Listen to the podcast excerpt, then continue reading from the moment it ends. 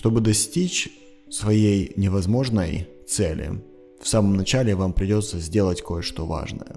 Вам придется дать себе обещание. Обещание того, кем вы являетесь в будущем.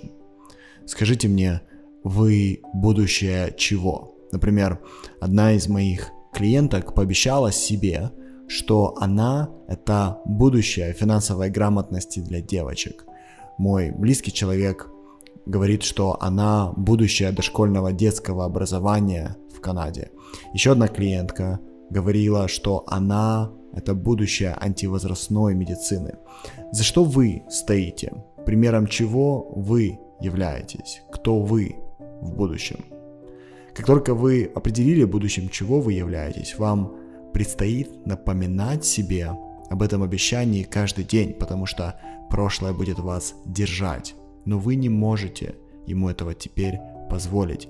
Вам предстоит создать репутацию перед собой.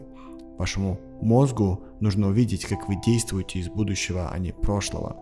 Когда вы даете обещание себе из будущего, вы создаете новый тип сигнала, новую вибрацию, которую другие начинают слышать и воспринимать.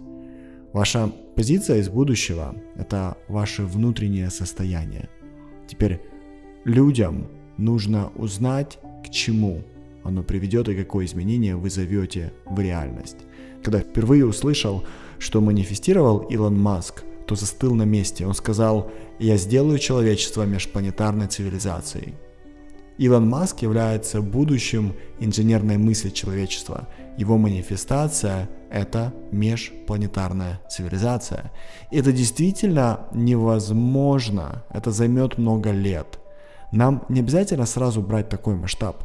Допустим, я манифестирую, что мой проект «Школа жизни» станет третьим местом после работы и дома, где люди проводят больше всего времени.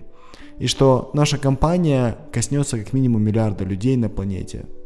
Какое изменение манифестируете вы из вашей будущей позиции? Если вы хотите больше узнать о том, как не дать мыслям из прошлого определять ваши действия на пути к невозможной цели, скачайте наш workbook 4 легендарных коучинговых практики.